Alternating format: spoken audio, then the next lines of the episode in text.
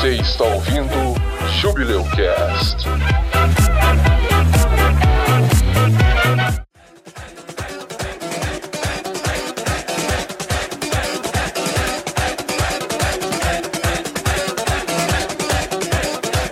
você quiser mandar algum comentário mais íntimo pra gente, você pode entrar em contato com a gente pelo bico do corvo contato arroba gmail.com. Comentário mais íntimo, você tá querendo o quê? É nude Mamelo. ouvinte? É isso? Ih! Pega ele, Clarice. Comentar o quê que eu não prestei atenção? A galera está morta. Onde é que eu tô? Será que eu estou na lagoinha? Acabou o episódio! Tchau! Não, não. Não, não, não, não. Sim, tem que acabar porque a Clarice não pode ouvir, não. Se é pra eu cantar, eu vou cantar. Onde é que eu tô? Não, não, não, mas é. Vou, vou só falar alguma coisa aí pra quem tá prestando atenção. Quem tem acesso à conta de e-mail é só eu. Ninguém sabe. Então, se você quiser mandar nudes aí, não mande. de preferência, não mande. O Edson fala isso, mas ele dá as bobeiras no celular dele, que eu até entro nas conversas dele do, com o Jaime. Eita! É verdade. Tô vendo tudo.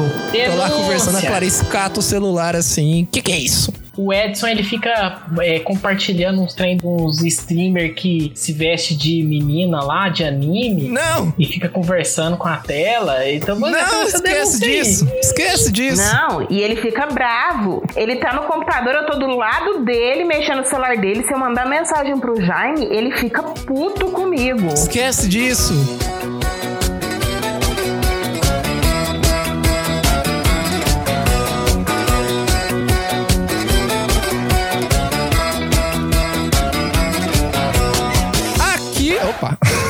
Oi, aqui é o Edson e Tim Mamaco joga bosta na cara. Não, não, não, não, peraí. Meu Deus. Oi, aqui é o Edson e o trunfo do Tim Mamaco é jogar bosta na cara. Achou que eu tava brincando?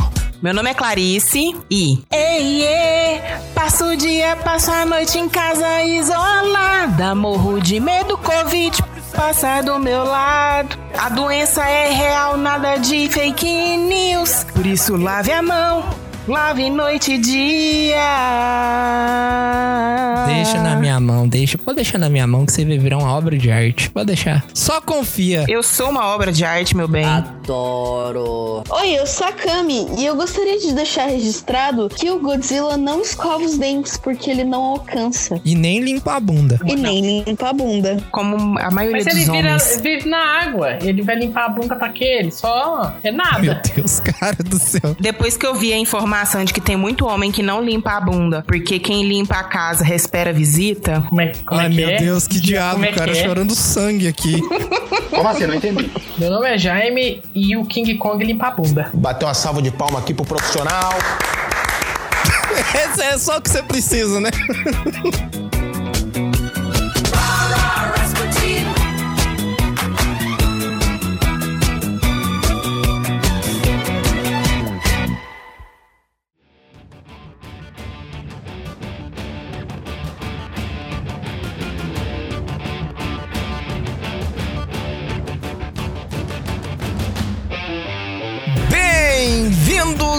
mais um episódio do Jubileu Cast, o Júbilo dos Podcasts. E hoje vocês vão perceber uma diferença na qualidade das nossas vozes aí. Estamos gravando aqui com outro método. É a segunda vez que estamos tentando gravar esse episódio, né? Gravamos a primeira vez e perdemos. Mas hoje vamos falar sobre Godzilla vs Kong, o vindouro filme aí que vai trazer a batalha dos grandiosos monstros. Os dois gigantes vão colidir aí no filme que tá próximo a estrear. E a gente vai falar um pouquinho sobre os dois monstros. Vamos falar aí sobre Godzilla, vamos falar sobre o King Kong, as histórias que eles estão envolvidos, como que eles foram criados, como que os filmes começaram a ser desenvolvidos, em que eles foram baseados. Vamos contar um pouquinho do contexto socioeconômico em que eles foram criados, principalmente aí quando a gente tá falando de Godzilla, é algo importante a se mencionar aí. Esperamos que dessa vez não dê problema, né? Já que perdemos o episódio inteiro.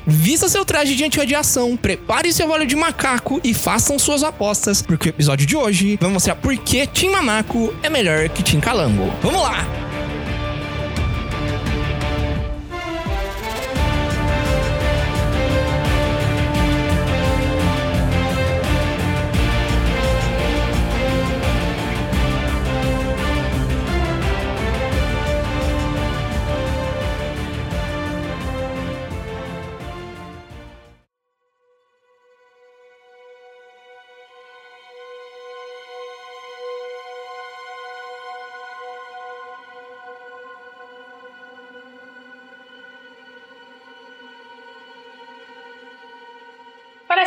Gravou esse episódio. A gente já gravou esse episódio. Déjà vu.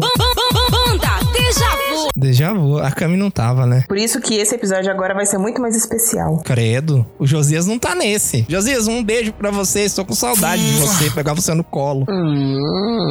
Vai pegar doença. Vamos lá, vamos começar falando aqui sobre King Kong. Vamos começar o que surgiu primeiro, né? O King Kong surgiu em 1933 e o Godzilla foi só surgir 20 anos depois, né? 21 anos depois, em 1954. O Godzilla, ele inclusive foi inspirado no King Kong. Tudo a ver, um calango com um macaco. É bizarro, mas ele tem inspirações sim. O primeiro King Kong, o primeiro filme do King Kong, ele foi lançado em 1933 e ele foi dirigido pelo Marion Caldwell Cooper e pelo Ernest Beaumont Schultzek para uma empresa de entretenimento que hoje em dia não existe mais, ela foi incorporada à Paramount, que se chama Radio Pictures. Depois dessa primeira versão aí, ele foi ganhar outros três remakes, 1976, 2005 e 2017. Vocês verem tanto que esse filme é importante para a época dele. Em 1991, ele foi considerado cultural, histórico e esteticamente significativo pela Biblioteca do Congresso dos Estados Unidos e ele foi selecionado para fazer parte da coleção de preservação do National Film Registry. A pessoa que escreveu, que foi o, o Ernest, o Ernesto, que escreveu a história, ele se inspirou num filme que tinha saído anos antes, que se chamava O Mundo Perdido. Ele saiu em 1925. Ele é uma adaptação de um livro que tinha saído em 1912, escrito por Arthur Conan Doyle, o mesmo autor que escreveu Sherlock Holmes. Tanto King Kong quanto O Mundo Perdido, eles faziam parte de um gênero que na época estava em alta, que era o gênero de aventura e mistério, onde geralmente um cientista ou um aventureiro ia numa exploração em busca de testar uma teoria ou descobrir uma aberração monstruosa.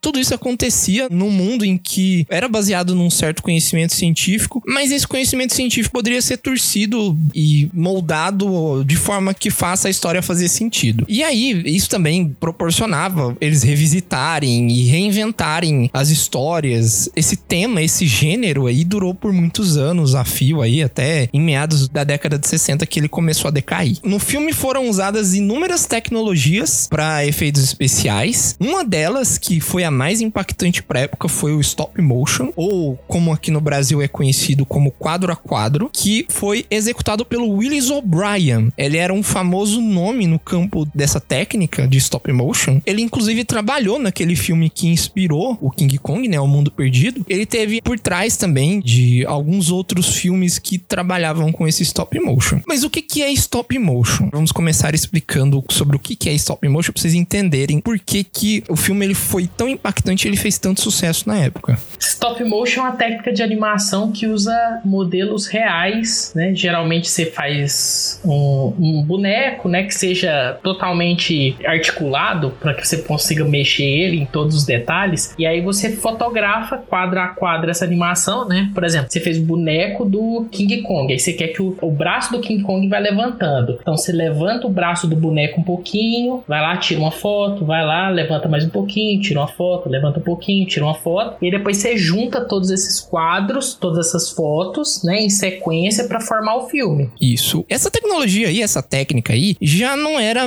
muito nova, mas o que impactou nesse filme foi que os modelos que eles utilizaram eram um dos mais complexos na época, né? Pra gente aqui falando assim, pode parecer estranho, né? Pode parecer rústico demais, né? Mas a gente vive num mundo em que os computadores têm efeitos especiais que são praticamente reais. Nessa época, o que, que era esse stop motion? Era literalmente os bonequinhos que eles iam mexendo aos poucos e tirando foto. Só que isso eles poderiam trabalhar na expressão. No caso do King Kong, ele consegue fazer expressões. Você poderia trabalhar os movimentos, tanto no King Kong quanto nos outros dinossauros, na parte em que tem as batalhas entre os bichos lá. É um negócio muito dinâmico. E num mundo que não existia computador. O mais avançado que existia na época era isso. E isso foi impactante pra quem chegou lá no cinema pra assistir e viu um macaco gigante, né? Porque não era só stop motion. Eles usavam outras técnicas pra dar perspectiva, né? Pra brincar com a perspectiva que eles usavam um modelo de 30 centímetros pra fazer o King Kong, mas você via lá no filme, ele era gigante. E isso é uma técnica de perspectiva que eles usam pra deixar ele gigante, né? Eu não vou ficar entrando aqui em detalhes, mas ela funciona por camadas. O negócio do, do stop motion que você falou é que tem que pensar o seguinte: o King Kong, ele é humanoide, então daria pra você vestir uma pessoa como King Kong, como efeito especial pra ter no filme. Mas como é que você vai fazer isso com um dinossauro gigante que ele vai lutar? Dá pra fazer um humanoide? Até o Godzilla ele é humanoide, mas ele é um, um lagarto humanoide que já é esquisito. Sim. O King Kong podia ser feito por roupa, né? Mas a liberdade que o stop motion dava, apesar de ser mais caro, ele era muito mais visualmente apelativo. Então você via as reações, você via as feições do Kong ali na história. Mas o que, que diabo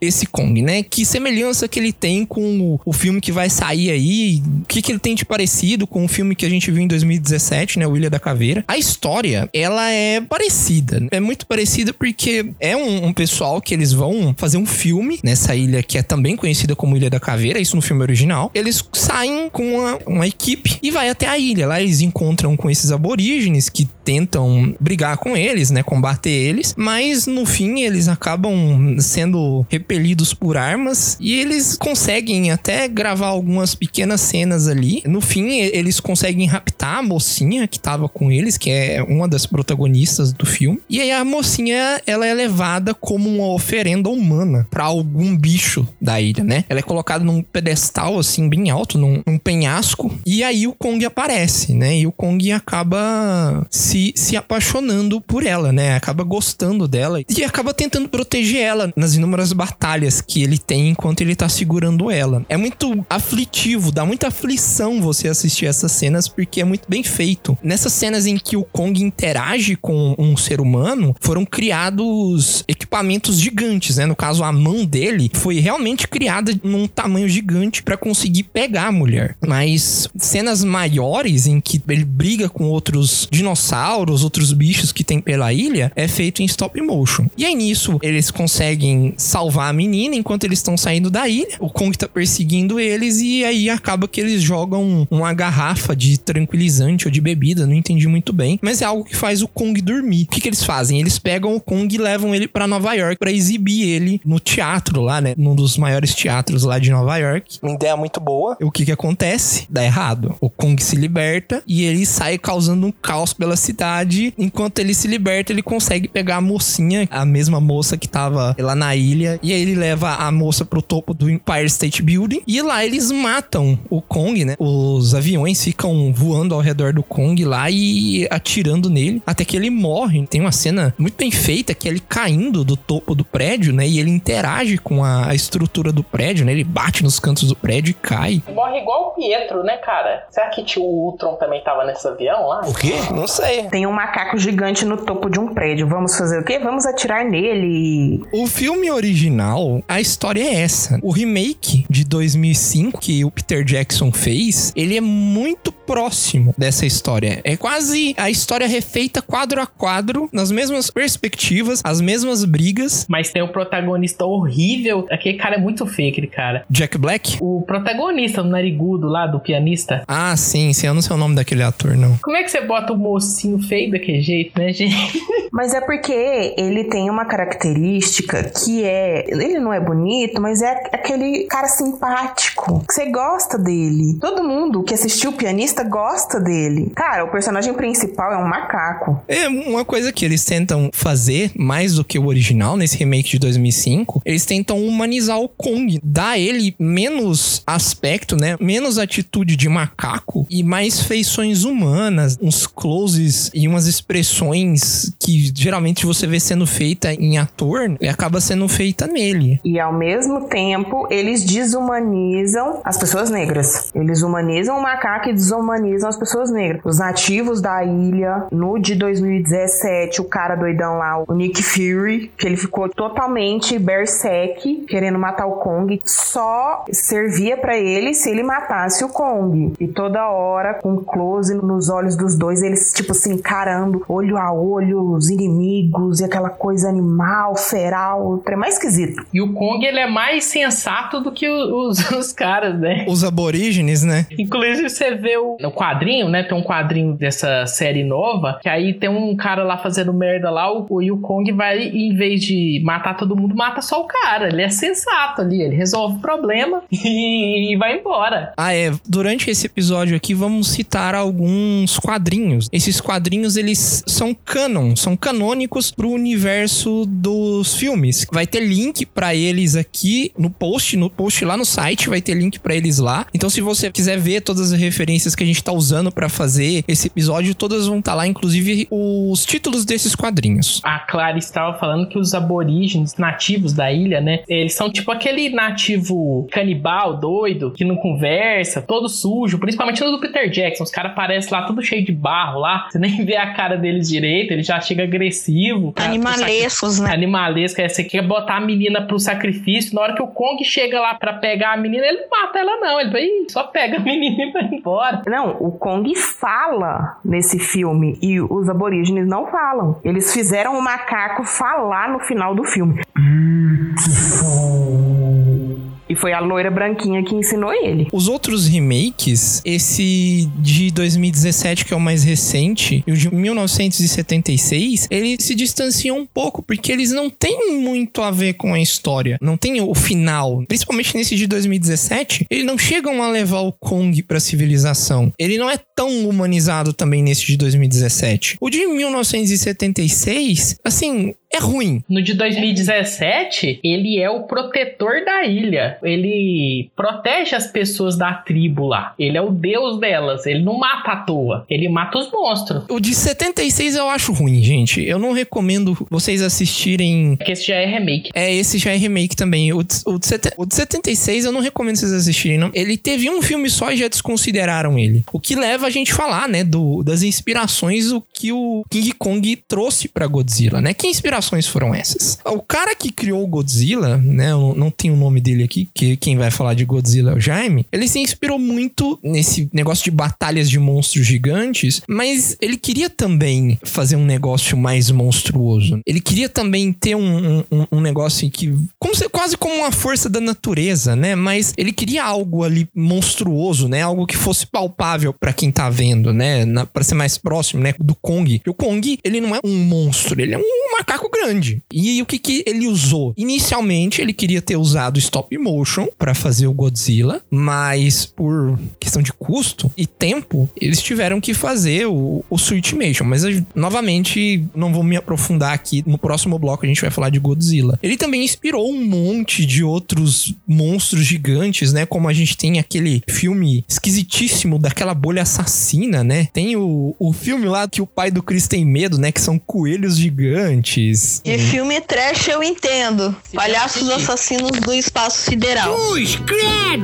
Meu Deus. Cinema de monstro gigante, né? Tem muito filme de monstro gigante, filme de formiga gigante, filme de aranha gigante, filme de tudo gigante. Sim, ele foi o estopim pra esses filmes, porque era um negócio mais fantástico pra época, né? Porque ninguém sabia o que, que era dinossauro, que é mais uma coisa que influenciou o gênero do primeiro filme do Kong. A Ilha do Kong ela é cheia de coisa pré-histórica também, né? Um, um dinossauro, tem planta pré-histórica gigante, tem uns monstros gigantes.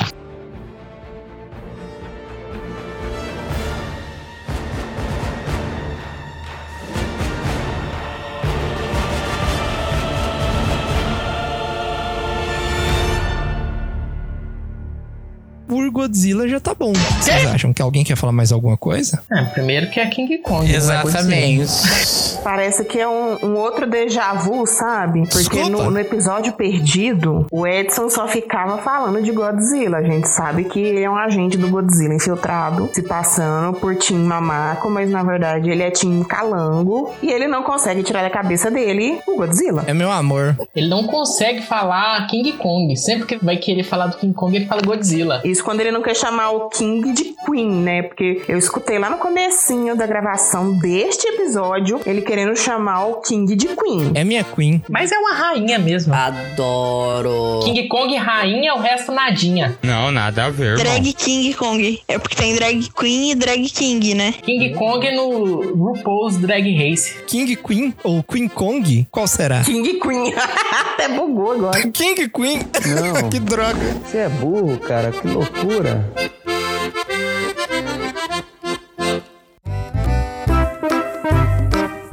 Vamos Obrigado, meu amigo Edson. Vai lá, Jaime! Totalmente espontâneo, como se a gente não tivesse gravando de novo. Nossa, que falsidade. Nossa, eu acho que eu já falei sobre isso. A gente vai falar sobre Godzilla agora, não é Pokémon não, por favor. Vai, Jaime, eu escolho você!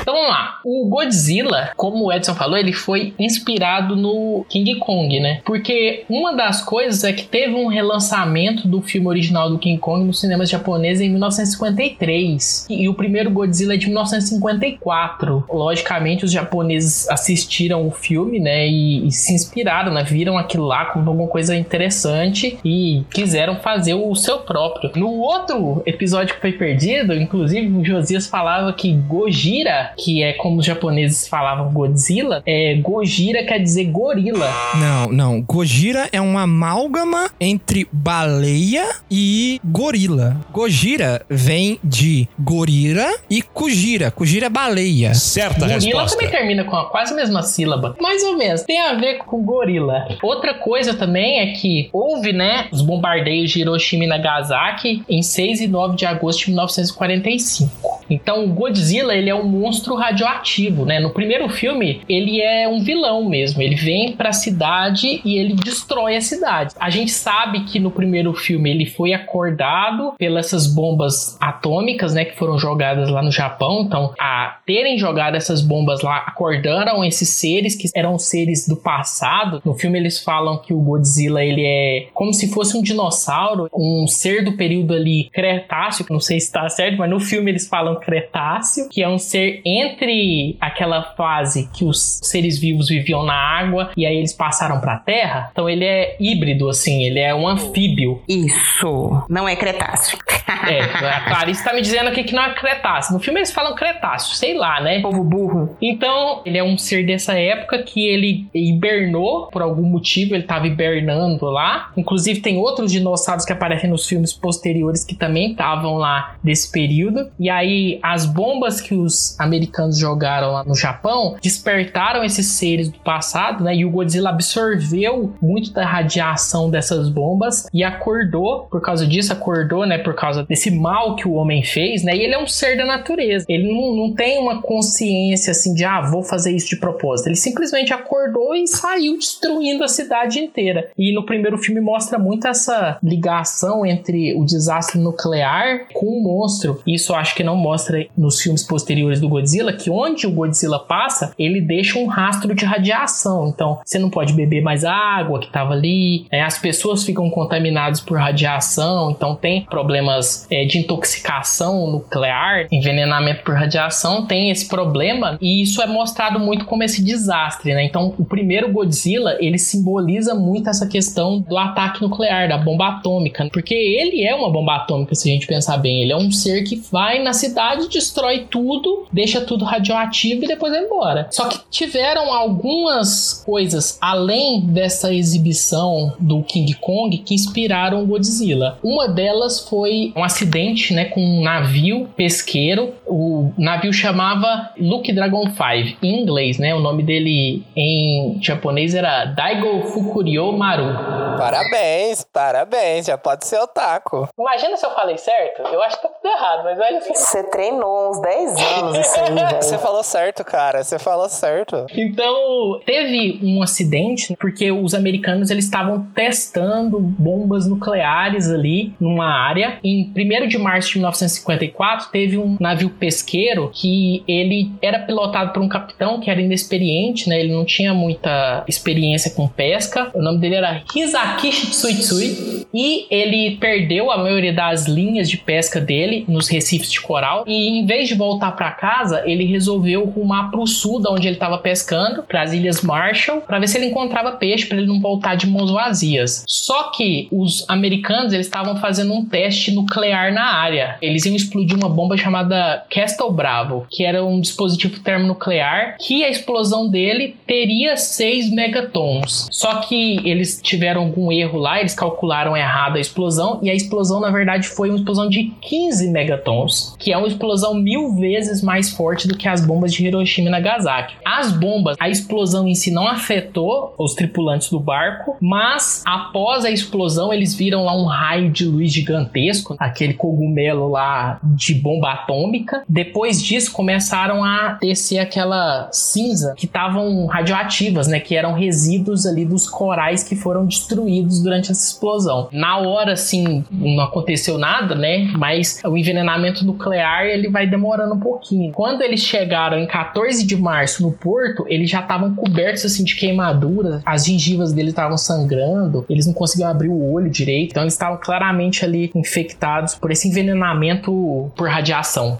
Dessas pessoas que estavam no barco, só uma morreu, porque o Japão ele já tinha lidado com muitas pessoas com sintomas de envenenamento radioativo por causa das bombas de Hiroshima e Nagasaki, mas essas pessoas, os tripulantes do barco, eles trouxeram uma carga de peixe que também estava contaminada, né? Inclusive, depois o governo teve que ir atrás de toda essa carga que já tinha sido vendida, só que alguns já tinham sido consumidos. Então, foi uma tragédia porque várias pessoas provavelmente no futuro iam ter algum problema por causa dessa radiação. O Ministério lá da Saúde e Bem-Estar japonês, ele concluiu que foi 856 embarcações foram expostas à radiação da detonação, não só esse barco, esse barco estava perto demais. E 75 toneladas de atum foram destruídas por causa que envenenou, né? Os americanos, eles negam, eles falam que esse barco, ele tava lá porque ele era um barco espião, esses peixes lá fora da área da zona de explosão eram seguros, mas ao mesmo tempo os americanos eles colocaram regras mais rígidas para importação de peixe. Ah, beleza, o peixe de vocês tem problema não, mas comprar a gente não compra. As pessoas começaram a ter uma onda de protesto muito grande antinuclear nessa época por causa disso, por causa desse acidente, até as pessoas já estavam insatisfeitas desde as bombas lá que os americanos estouraram lá, foi praticamente um crime de guerra, acertou civil, matou muita gente, muita gente ficou com esse medo da radiação, né, do que, que poderia acontecer no futuro. Nem sei se a gente sabe quantas pessoas ainda foram afetadas no futuro por causa da radiação dessas bombas, mas ficou isso na cabeça do lado dos japoneses e eles transferiram isso para essa figura do Godzilla, desse medo da radiação. Então o Godzilla, ele simboliza isso, ele simboliza uma bomba nuclear mesmo. Era só um tem gente conversando aqui.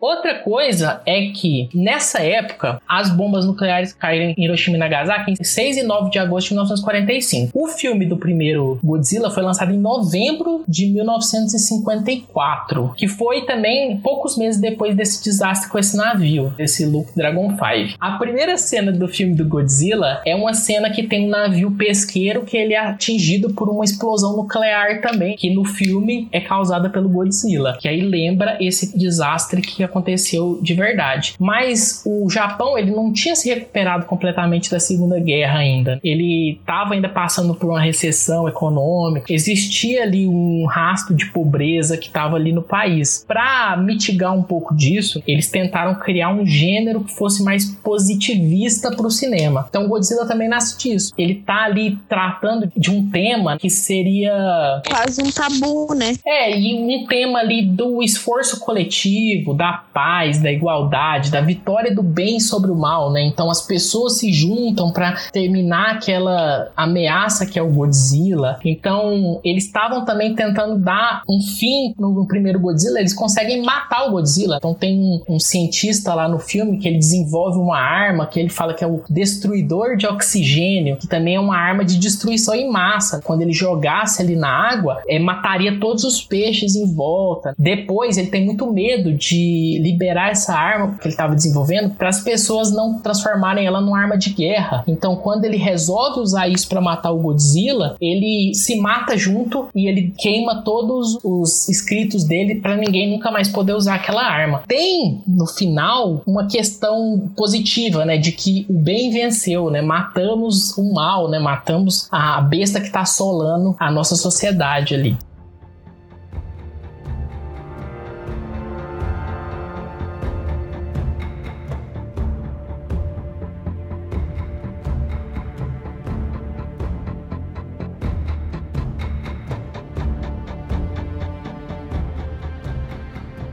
Godzilla, ele teve, ele teve o primeiro filme de 1954 e pouco tempo depois foi lançado o que a gente conhece aqui, né? Se você for procurar no, no Wikipedia, filmes do Godzilla, sai lá Godzilla 1 e Godzilla 2, né? O Godzilla 2, ele é o mesmo filme, só que ele é visto por uma perspectiva dos americanos. Na época ali ainda tava muito fresco a ideia de holocausto nuclear, tanto para Japão quanto para América, quanto o resto do mundo. E essa segunda versão desse filme, ela meio que puxa um pouquinho para isso. Por quê? Porque como é uma perspectiva de um americano, eles cortaram completamente toda a parte de envenenamento por radiação, do pessoal sofrendo, cortaram toda a parte da discussão moral sobre bombas, sobre destruição e no fim acabou se tornando um filme genérico sobre um monstro gigante e sobre as pessoas que estão morrendo por causa desse monstro gigante que invadiu a cidade. Isso é muito legal porque esse filme É muito legal, as pessoas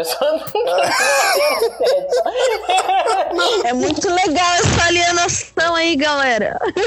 Não é não, não é não. É interessante porque Godzilla, o 1, a versão japonesa, ele atingiu só uma fração dos cinemas, pouquíssimos cinemas que ele estreou nos Estados Unidos. E esse segundo filme, ele esteve em exibição em praticamente todo o cinema do país quando ele foi lançado. Essa versão americana, eles fizeram questão de mostrar e exaltar só essa dentro da América. E isso faz a gente pensar um pouco porque a versão original do Godzilla não é só a história do Godzilla, mas ele é uma crítica social, uma crítica socioeconômica ao que aconteceu com o país, né, nove anos antes do filme estrear. É uma discussão muito legal falar disso, porque a gente vê o Godzilla com outros olhos, né? Vê o monstro não mais como um monstro, mas como uma representação da bomba do holocausto nuclear, do sofrimento, do que eles consideram muito lá no Japão, que é o espírito japonês. O que é o espírito japonês? É você fazer o máximo para ajudar o próximo. Você ser uma pessoa que não vai atrapalhar ninguém e você vive e é a melhor pessoa possível para ajudar a sua família e para não atrapalhar ninguém. De você passar por uma situação tão difícil que você tem que fazer o máximo por si e pelos outros. Aproveitar esse parênteses pra falar sobre questão da coletividade japonesa, eu acho que dava um podcast só sobre isso, porque tem muitos pontos positivos a serem avaliados realmente sobre essa união que eles têm e tudo mais, mas tem pontos negativos também, pontos que fazem com que seja meio complicado, sabe? Vale muito a pena a gente fazer uma discussão sobre isso em algum momento, porque é bem interessante.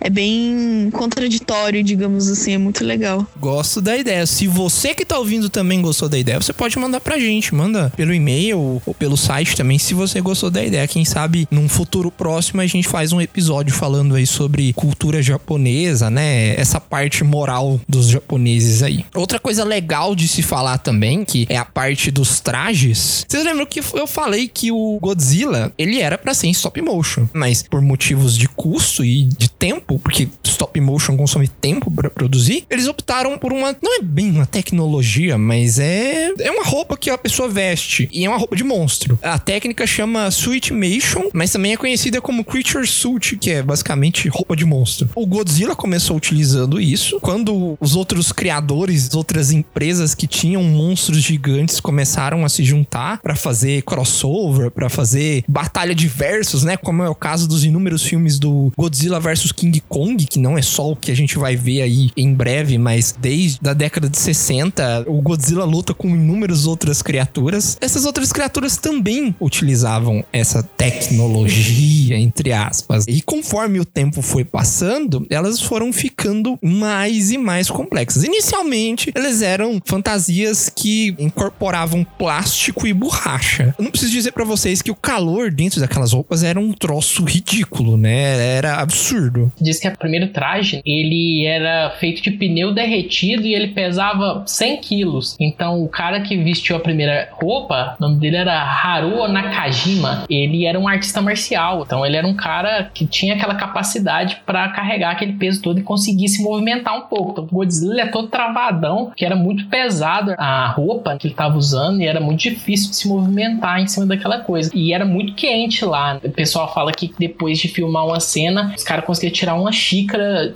cheia de suor, né? Que ele suou lá dentro da roupa. É, eles tinham que ficar parando lá, né? Filmava um pouco, tirava a roupa, o cara ia lá, virava a roupa de cabeça para baixo, tirava uma xícara de suor de lá de dentro. É bizarro, cara.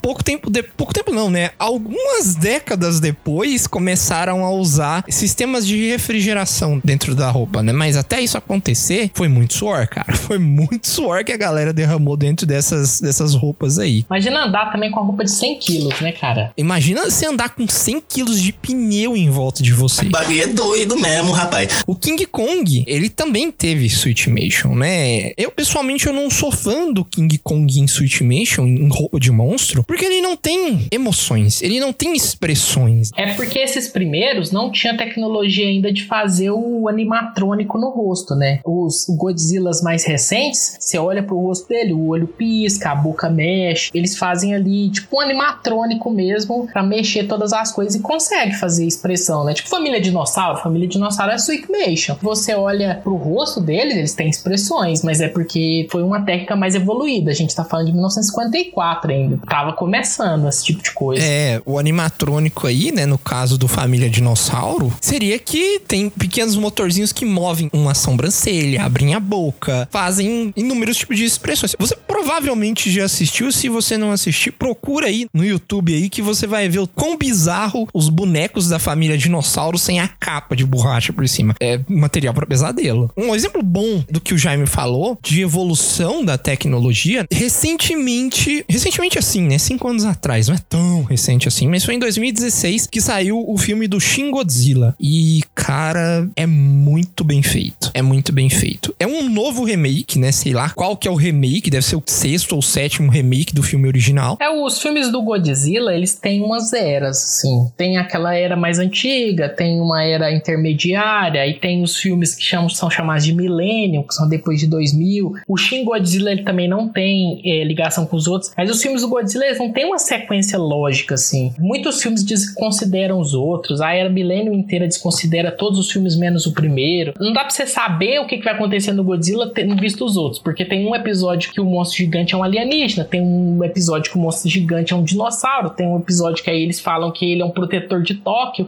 o mesmo monstro, então não dá pra saber, sabe? É. Tem o, o de 2000, Godzilla 2000, mas não vejam esse filme. Ele de longe é o pior filme que a gente vai falar nesse episódio. Ele é o pior filme. Não veja, porque senão você vai ficar doente. Isso não existe. É o americano? É, é o americano. O Godzilla ele é uma iguana. É uma iguana geneticamente modificada pela radiação. Cara, é muito ruim, velho. Voltando pro Shin Godzilla. O que, que tem de especial no Shin Godzilla? Bom, como a gente tava falando, ele é um remake do original. Ele é feito por japoneses, ele não é do ocidente, mas ele tenta ao máximo honrar o espírito original do filme de 1954. Ele é feito em Switchmation, mas aí você me pergunta, ah, Edson, por que, que é tão bom assim? Porque eles misturam CGI com Switchmation. Então, o Godzilla, ele tem feições ali se movendo, não é um, um animatrônico que tem ali, é CGI, né? A boca dele, quando ele manda o sopro atômico dele, chama sopro atômico mesmo. Quando ele manda o sopro atômico dele, é CGI e é muito bem feito. Se você não viu o filme original e você quer ver alguma coisa que tenha o espírito nu e cru do Godzilla, veja esse filme que ele é um filme atual e ele adapta acontecimentos atuais, né? Como foi os desastres que aconteceram na última década no Japão, né? Foi o desastre nuclear em Fukushima e o tsunami que teve também né, na, na, em 2011, 2012. Não, não É, o que aconteceu na verdade foi o seguinte: teve um tsunami lá na região de Fukushima e por causa do impacto aquilo movimentou os reatores, entendeu? Eu acho que foi isso que aconteceu. Sim. A Cami é tão linda que ela fala exatamente o que eu falei no episódio perdido. Capaz.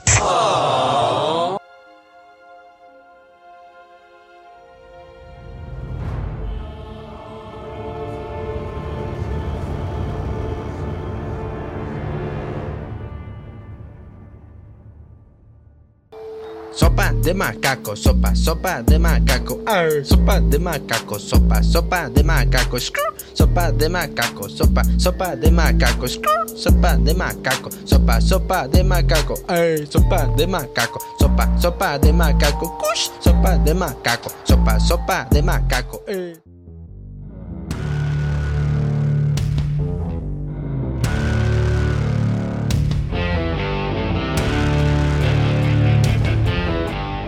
E agora tá na hora da treta, agora tá na hora do sangue, agora tá na hora do risca-faca, que agora a gente vai falar um pouco sobre o filme aí, do Godzilla e do Kong que tá chegando aí. Treta, treta, treta, treta, treta, treta. Vai dividir quem é Tim Mamaco e quem é Tim Calango aqui, pra você saber quais filmes que a gente tá usando aqui pra se referir ao que a gente acha que vai acontecer no filme. O universo dos monstros atual, ele considera do Godzilla de 2014, lançado em 2014, até o recente que foi lançado agora em 2019, que é o Godzilla 2 Reis dos Monstros, né? E ele considera também o Ilha da Caveira, que é o filme do King Kong, que o Kong não vai pra civilização. A gente vai usar esses três filmes e os três quadrinhos que saíram que complementam os acontecimentos desse universo. Novamente, se você quiser saber o nome desses quadrinhos, como que você acha esses quadrinhos para ler, vai lá no post do site que tá lá. Se você tá indo num momento recente, provavelmente vai estar tá ali do lado direito do site ali nos episódios em destaque. Caso não tiver, basta ir lá no site e procurar Jubileucast número 35. Ele fala para as pessoas procurarem, só que as pessoas acham que o nosso site é Bico do Corvo, mas não, alguém pegou o nosso nome primeiro e os nossos sites são todos Corvo do Bico.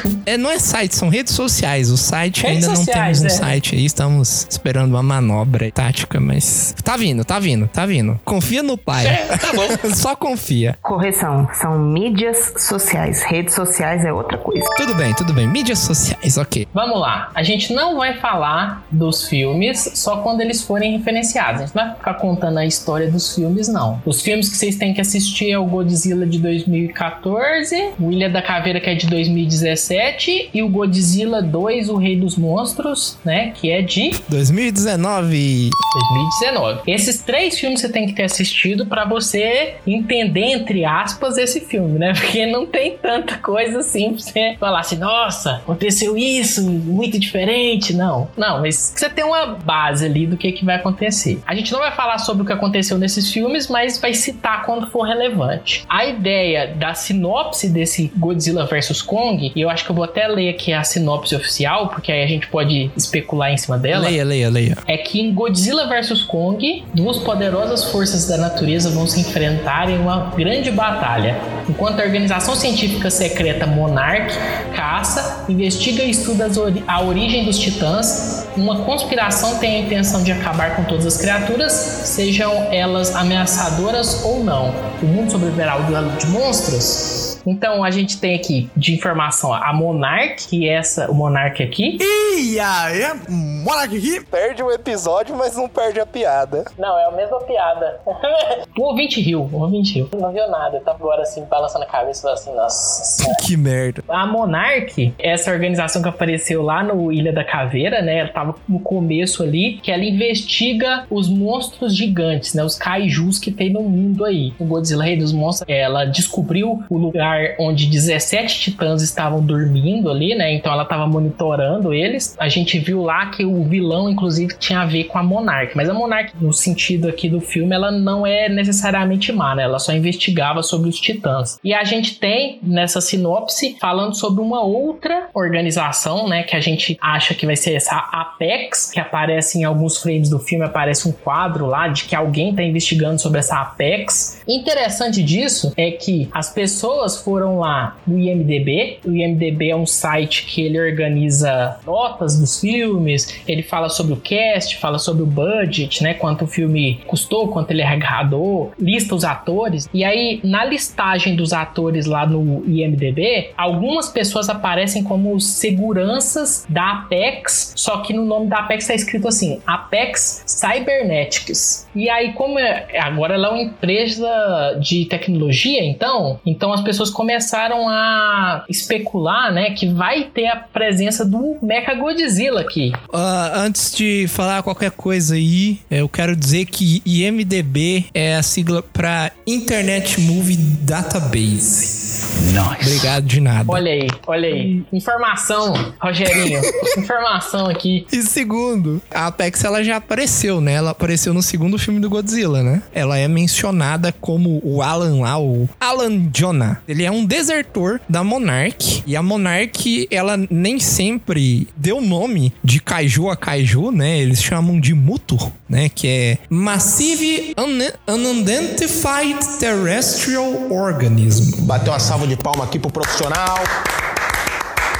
Olha que inglês perfeito. Organismo terrestre massivo não identificado. Bonito, bonito. Kaiju, eles usam lá no Japão, eles usam muito kaiju, mas o que é kaiju? Em japonês é só monstro estranho, tá? Não quer dizer nada. Você achava aí que o besourinho do primeiro filme do Godzilla era Muto, o nome dele? Não era não, é só uma sigla que identificava isso. Todos os titãs são mutos. Sim, sim. Por isso que eles não conversam. Nossa senhora, meu Deus do céu.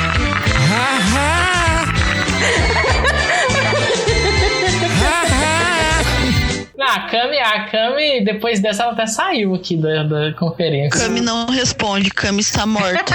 no quadrinho, inclusive, aqueles besourinhos, eles são chamados de Jinshimushi, que é o Prime deles. Que os titãs são a versão Prime, igual os mutos lá do primeiro filme. Eles são uma raça inferior e tem o titã deles. O titã deles, inclusive, aparece em um dos quadrinhos. Sim, sim. É até o que eu ia falar aqui. Os titãs, pelo menos o que eles dizem no Godzilla 2, os titãs, eles são seres, são tipo seres milenares, sabe? Meio que eles sempre existiram. E aí esses mutos, eles habitam uma coisa aí que eles vêm falando, mas eles falaram bem por cima, que inclusive eu acho que vão abordar nesse próximo filme, que é a Terra Oca. O que foi dito primeiramente lá no Kong de 2014, no Ilha da Caveira, que o Kong, a família do Kong veio de lá. E aí eles ficam ali naquela ilha e aquela ilha tem uma entrada para a Terra Oca. E essa Terra Oca, o que, que seria? Seria uma rede de túneis que passam por todo o decorrer da Terra e saem em inúmeros locais. Saem debaixo da água, em montanha, saem em qualquer ambiente que você possa imaginar. É que na lore do filme, o mundo, na época dos titãs, era radioativo. E aí, quando o mundo foi esfriando, foi ficando menos radioativo, eles foram para debaixo da Terra porque o núcleo da Terra ainda é radioativo. Inclusive, o Godzilla ele se alimenta da radiação do núcleo lá da Terra. No segundo filme, tem uma, uma hora que ele foi machucado lá e ele se aproxima de um lugar onde tá é, expelindo essa radiação para ele se regenerar, né? Então, esses monstros eles se alimentam de radiação. Eu acho que o King Kong não. Ele come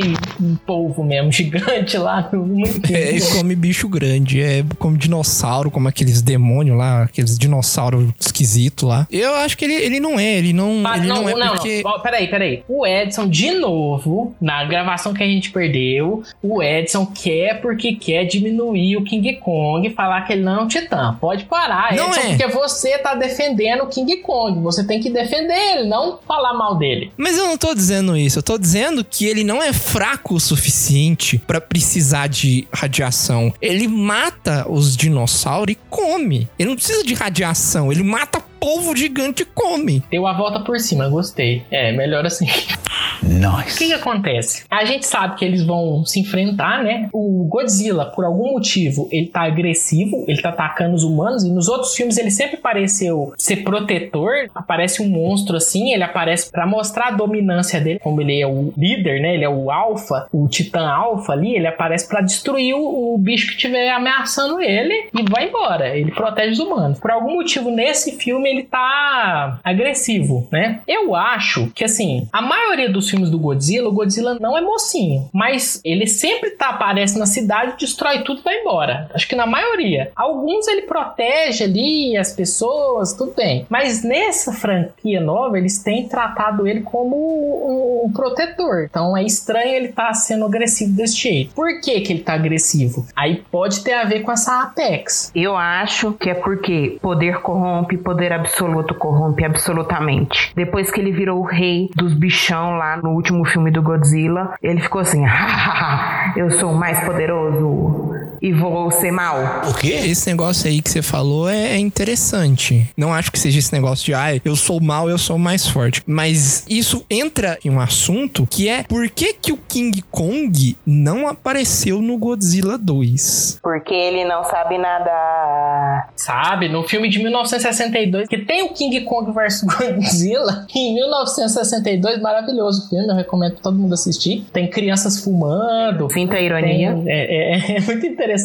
Nesse filme, o King Kong, ele vai embora pra ilha dele de volta do Japão, que ele foi trazido pro Japão nadando. Então King Kong sabe nadar assim. Uau! Ele sabe, mas uma informação muito interessante que os quadrinhos nos dão, por que que o Kong não apareceu em Godzilla 2? Porque ele gosta de ficar sozinho, né? Não é ah, porque ele não conseguia chegar lá. Na verdade, ele provavelmente sabe de todos esses túneis debaixo da Terra, né? E a família dele veio dessa Terra Oca. Ele muito provavelmente sabe da existência desses túneis, mas ele não quer se envolver com esse tipo de coisa. Como a gente descobre nesse quadrinho, eles mostram como que a família do Kong morreu, por que, que ele quer ficar sozinho ali na ilha. O quadrinho chama Ilha da Caveira, o Nascimento de Kong, 2017. Isso, isso. E aí mostra que ele fica ali durante eras e eras porque ele gosta de se sentir sozinho, ele gosta da solidão. Outra coisa que fundamenta o que eu tô falando para vocês é a novelização do filme que tem falando literalmente que o Kong sabe dessa guerra que tá acontecendo no mundo exterior e que ele prefere não interferir, ele prefere não trazer problemas para onde ele mora, para as pessoas que estão lá, para as pessoas que ele protege, digamos assim. Então assim, eu acho que pelo menos nesse próximo filme, para ele poder ir batalhar com o Godzilla, para ele poder sair da zona de conforto dele, tem que acontecer alguma coisa que vai ameaçar ou a casa dele, algum bicho chegar lá, ou o próprio Godzilla chegar lá, ou eles usarem o negócio da velha rixa lá, que tem no, no primeiro filme, que eles falam que tem uma rixa entre a família dele e um ser milenar, né? Mas esse é o dos, dos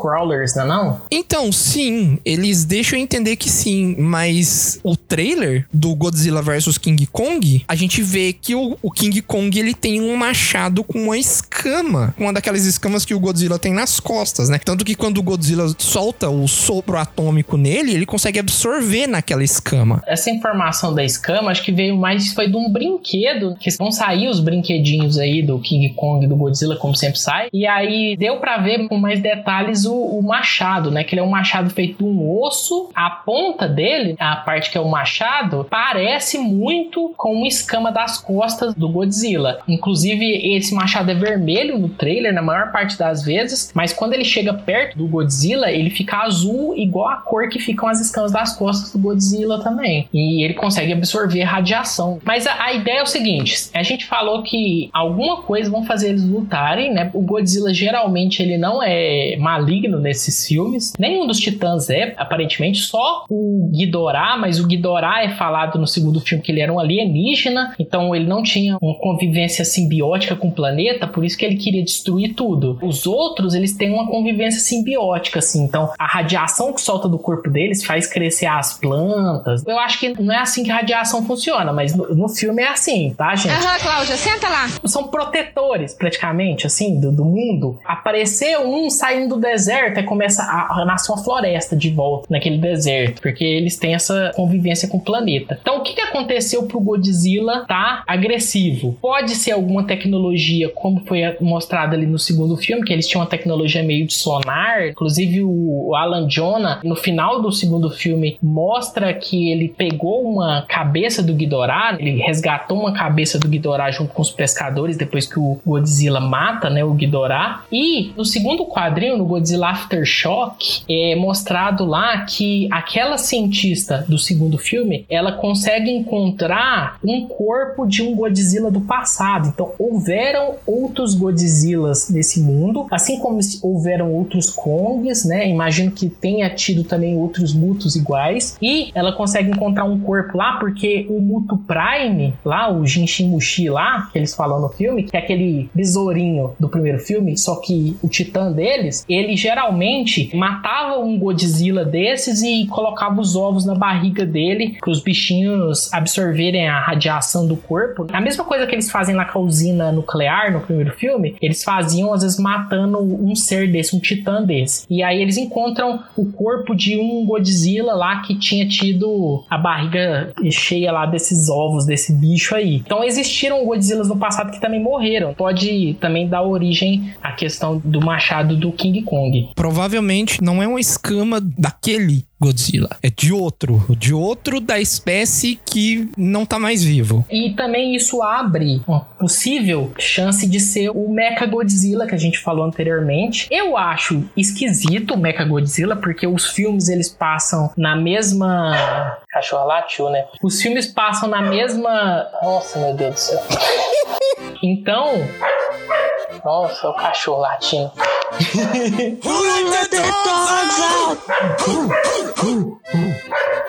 Você sabe, ouvinte. Você sabe que eu não corto isso, ouvinte. Você sabe. Já é? O cachorro tá latindo, tô esperando parar. Eu acho, Edson, que você tem que deixar esse momento. Porque, tipo, a Cami começou a cantar, aí eu lati, aí o titio latiu também. Olha que lindo. Ah, que lindo! É muito adulto. Então, isso é pode criar algumas teorias, assim. A gente pode. O primeiro. Meu Deus do céu, velho. Peraí. Não briga com o neném. O Jaime foi assassinar o cachorro. O que, que, pode acontecer? Na era ali de 2000 para frente, o Mechagodzilla ele era um monstro criado a partir dos restos mortais do primeiro Godzilla de 1954 que tinha sido morto lá pelo destruidor de oxigênio. Nessa nova reimaginação da Legendary, a gente não tinha visto Godzillas mortos, mas a gente viu que tem, porque no quadril mostra que teve Godzillas mortos. Então talvez essa organização, essa Apex, possa ter usado DNA desses Godzillas mortos para criar um ser talvez meio biológico, não totalmente máquina, porque é difícil a gente imaginar na tecnologia da gente de 2020 você criar um robô gigante. Acho que é muito fora da realidade. Pode ser que aconteça, mas eu acho muito fora da realidade. Então talvez tenha alguma parte biológica misturada aí na questão de ser um Mecha Godzilla. É, e da parte do Ghidorah, né? Porque a cabeça do Ghidorah, o Ghidorah ele tem poderes regenerativos. Ele poderia usar talvez a cabeça do Ghidorah para fazer algum monstro novo, ou a gente também pode especular que talvez vai que eles misturem o DNA de várias criaturas diferentes para criar um monstro novo. Isso também poderia acontecer e eu acho que seria mais plausível do que um robô gigante. Provável, provável. Pode acontecer sim. Inclusive, isso já aconteceu nos Godzillas clássicos aí. Bichos que são exatamente isso aí. Tem um que é a junção de todos os bichos, tem outro que é o DNA do Godzilla que foi enviado pro espaço e aí tem o Space Godzilla. É muito louco. Ideia eu acho que para eles não falta. Eu acho que muito provavelmente eles vão usar essa ideia do fator regenerativo que o Ghidorah tem para poder criar algum ser biológico. Eu não acredito também que ele vai ser inteiramente máquina. No máximo, no máximo, eu acho que ele pode ser só por fora, tem umas placas de metal ali só. É porque no, no trailer tem. O filho do Serizal, ele tá na frente de uma tela que tem atrás, assim, que tá carregando. E aí tem a foto do que a gente consegue imaginar que seja um bicho gigante, né? Porque ele tem o, o formato do Godzilla. Tem tipo um blueprint, né? Sabe quando tem a, a, aquele só o esqueleto do 3D que mostra só as arestas, assim? E aí tem um monstro ali, parece o Godzilla, né? Ele tem umas patas ali que lembram o Godzilla. E aí tá carregando o sistema ali, né? Pode ser algum robô, parece, assim. Pode ser, pode ser um robô. Mas tem uma cara ali de ser alguma coisa tecnológica. Sabe o que, que eu acho que pode ser também? Porque os titãs, eles meio que se recarregam, porque o Godzilla, ele teve que se recarregar. Ele teve que recarregar as baterias com uma bomba que jogaram nele lá no segundo filme, né? Então pode ser algo nesse sentido. É, mas aí ia ter uma tela com progresso do carregamento. Eu acho muito esquisito isso. É, vai saber, cara. Pra um, um filme de monstro gigante lutando, eu acho que nada é demais, hein? É, porque o que a gente tá achando, e que provavelmente é isso, os dois monstros, eles são tipo os mocinhos, assim. Não dá pra você colocar um como vilão, não dá pra você matar um, porque senão se você matar o Godzilla, acabou a franquia do Godzilla. É... A menos que você tenha outro Godzilla. Se você matar o King Kong, acabou a franquia do King Kong. Então ninguém vai morrer. Eles vão se unir. No meio do filme, provavelmente vai ter um vilão novo. E aí lembra da sinopse que falava de uma conspiração para talvez destruir todos os titãs. Então será que criaram um monstro que vai destruir os outros titãs? E aí talvez ele mate alguns daqueles 17 titãs pra dar o peso, né? Tipo assim, olha, ele tá matando os bichos mesmo. E aí tem que se juntar os monstros que sobraram, juntar o Godzilla, juntar o King Kong pra lutar contra ele, talvez alguma coisa assim. É, o Godzilla vai chegar assim, falar pro Mamaco, Marta! E aí eles viram amigos. Aí vai falar assim, Motra! Exatamente. Exatamente. A Mako vai chegar pro Godzilla e vai falar assim: só usa poderzinho quem não se garante na mão. E aí o Godzilla fala: se tem poderzinho é pra usar. Eu, eu entendi a referência. E é engraçado que a Motra, ela não é do mal, né? A Motra, inclusive no último filme, ela aparece, ela ajuda o Godzilla, ela joga um pozinho nele ali e o Godzilla fica loucão. A Motra, na verdade, era babá dos dois quando eles eram criança aí, ó. É verdade. Vamos fechar aqui e eu quero saber quem que é o time de vocês e por quê. Eu sou o, do Godzilla, time Godzilla. Mentira! Por quê? Porque o Edson falou que eu sou. É calango. Não, cara, não. Gente, o King Kong ele é muito mais legal do que o Godzilla. Lê um quadrinho do King Kong, que é o King Kong, a Ilha da Caveira, o Nascimento do Kong. Cara, o King Kong ele, ele é o rejeitado. Ele nasceu no meio de uma batalha e ele viu os pais dele serem mortos na frente dele. Você olha no rosto dele e fala assim: não, esse cara ele tem que ganhar essa luta. Ele é o protagonista do anime, cara. O Batman. Ele é o Batman. Ele viu os pais dele morrerem. É, e aí ele virou o Batman e agora ele tem preparo, cara. Ele vai ganhar. Parabéns. Então, eu penso o seguinte: não tem raio que cause o poder de humilhação do que uma bola de bosta na cara. Me vejo obrigado a concordar com o palestrinha. É isso aí, concordo plenamente. Não entendi nada. Onde é que eu tô? Será que eu estou na lagoinha? O macaco, ele é um bicho que ele pega cocô na mão e joga em você. O King Kong, ele consegue fazer isso. Cara, pombo voa em cima da sua cabeça e caga no você. O Godzilla não consegue fazer isso porque os braços dele é curto. Não, mas o, o pombo, ele não faz isso de propósito. O pombo tá lá voando, ele caga e joga. O macaco, ele pega cocô na mão e joga em você de propósito, cara. Isso é uma grande arma. Isso aí é ponto pro macaco. É ponto de humilhação. Com a depressão que você tem, com um bolo de bosta na cara, não tem raio radioativo que te faça ter mais danos mentais do que uma bola de bosta na cara. Eu sou Team Naruto. Então você é time, time King Kong, então. Que é o, o King Kong é o Naruto. Não, mas o, Godzilla que é japonês. Não, mas é o, o protagonista do anime, ele é o mais fraco geralmente. Então ele é o King Kong. Não, mas o Naruto convence os inimigos a ficar do lado dele. Então no final, eles vão se abraçar. E tipo, vão ser amiguinhos, sair de mão dadas, cantando arco-íris. Vai ter flashback do balanço com o King Kong. Isso, garoto. Acho que ninguém aqui tá torcendo pro Godzilla. O Godzilla é a Carol Conká. Eu, eu entendi a referência. Vou ser sincero também, cara. Não gosto de Godzilla. Calango só é bom porque come aranha e come inseto dentro de casa. Calango bom é calango morto. Não, não. Os calangos dentro de casa, não. Ah, isso não, cara. Coitados calando. Aqui não tem calango, não. Aqui só tem tiu, cara. Sério. Tem uns tiu enorme no quintal da vizinha. Aqui no quintal de casa tem uns tiu enorme. Eles comem todos os ovinhos das cobras, das Carol com K. Tio é tipo um calango grande, tipo um dragão, um mini dragão de Komodo. É, ué. Também não exagere, né? Mas ó, eu sou time King Kong porque Team Mamako é o melhor e porque ele tem um machado. Quando o Godzilla tiver braço pra segurar um machado, você me chama. É, tá bom. No trailer tem King Kong, né? Tomando um tapão assim do Godzilla. Mas se chega tamanho do- dos braços do, do Godzilla, como é que ele dá um tapão na cara do King Kong? Só se o King Kong botou a cabeça perto dos bracinhos dele. Porque se ele desse uma rabada, se ele desse um- uma voadora nele, eu não falava nada. Mas um, um, aquele bracinho lá, não tem jeito, cara. É verdade, é verdade. Digo mais: Godzilla não limpa o cu. Porque é isso. Vamos terminar esse episódio! Vamos longe demais!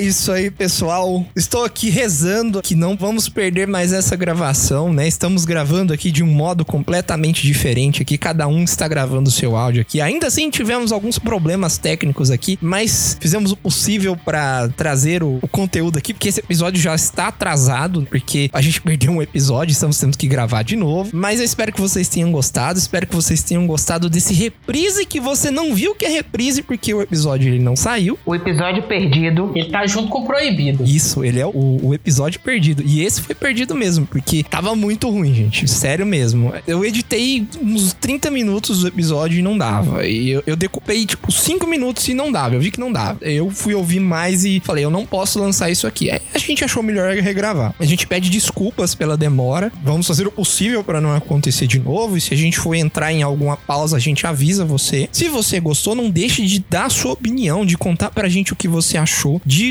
mandar pra gente sugestões, críticas. Se você quer que a gente fala sobre algum assunto, sobre alguma série, quadrinho, jogo, livro, manda pra gente que a gente analisa o seu pedido, menciona você aqui no episódio e quem sabe faz um episódio dedicado a você, querido ouvinte. Como que você faz para mandar essas opiniões pra gente? Você pode entrar lá no site. Como que você entra no site? Pode acessar qualquer uma das nossas redes sociais, que é Corvo do Bico, ao contrário, não é Bico do Corvo. Qualquer uma das redes sociais tem lá o linkzinho pro site. Sigam as redes sociais também. Elas são outro meio de você entrar em contato com a gente, dar sua opinião, sua sugestão, o que for, fazer o seu comentário sobre o episódio. Caso você quiser mandar algum comentário mais íntimo pra gente, você pode entrar em contato com a gente pelo bico do corvo contato gmail.com, que é um outro jeito de você falar com a gente também. Caso for algum assunto que não se encaixa em nenhum desses outros assuntos, se você quiser patrocinar nós, pode entrar em contato lá, que te responderemos assim que possível. Muito obrigado para você que ouviu até aqui. Até o próximo episódio e tchau! Tchau!